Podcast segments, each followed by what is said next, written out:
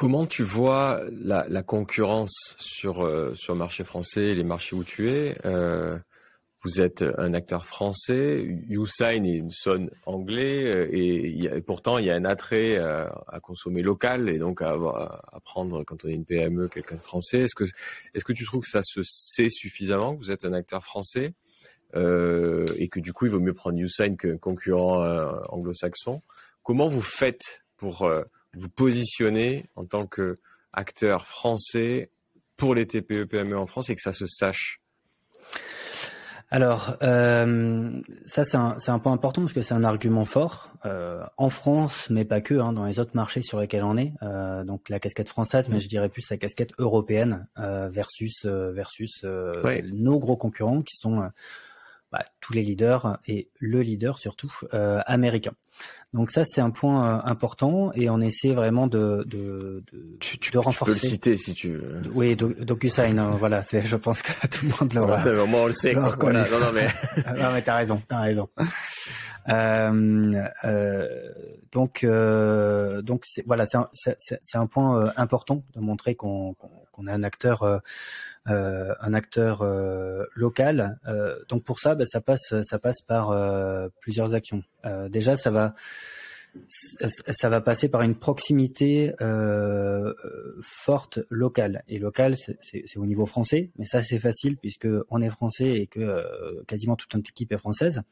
Euh, maintenant, on veut répliquer ça aussi dans les dans les autres pays. Donc encore une fois, c'est pas une question de géographie, ça va être une question de langue et de culture. Donc par mhm. exemple, on a lancé les pays qu'on lance qu'on lance aujourd'hui on embauche des personnes, ça a été des embauches principalement françaises, euh, mais de, de, de natifs euh, allemands, Italie, euh, Pologne, euh, pour vraiment qu'on ait des personnes qui qui sachent parler à un Allemand, un Italien, un Polonais, qui comprennent comment il fonctionne, euh, qui le, qui le, voilà, qui, qui est vraiment une proximité, une proximité forte.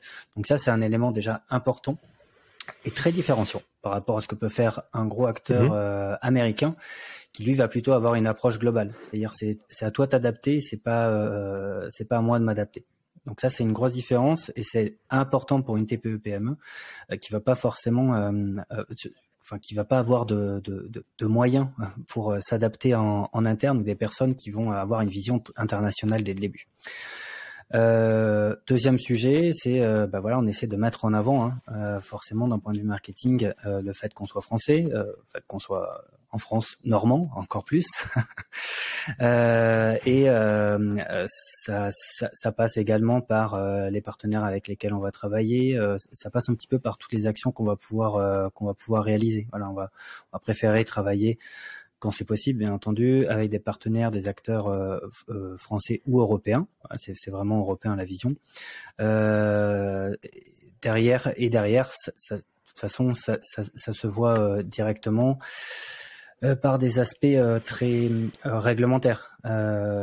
Aujourd'hui, bon, on respecte le RGPD comme comme tout le monde, je pense.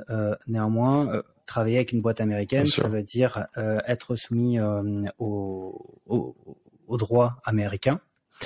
Euh, et ça veut dire bah, perte de confidentialité. Euh, le gouvernement américain a un droit de regard sur toutes les données qui sont gérées, stockées par un acteur américain. Donc voilà, on peut imaginer les conséquences que ça que ça a dans certains domaines d'activité.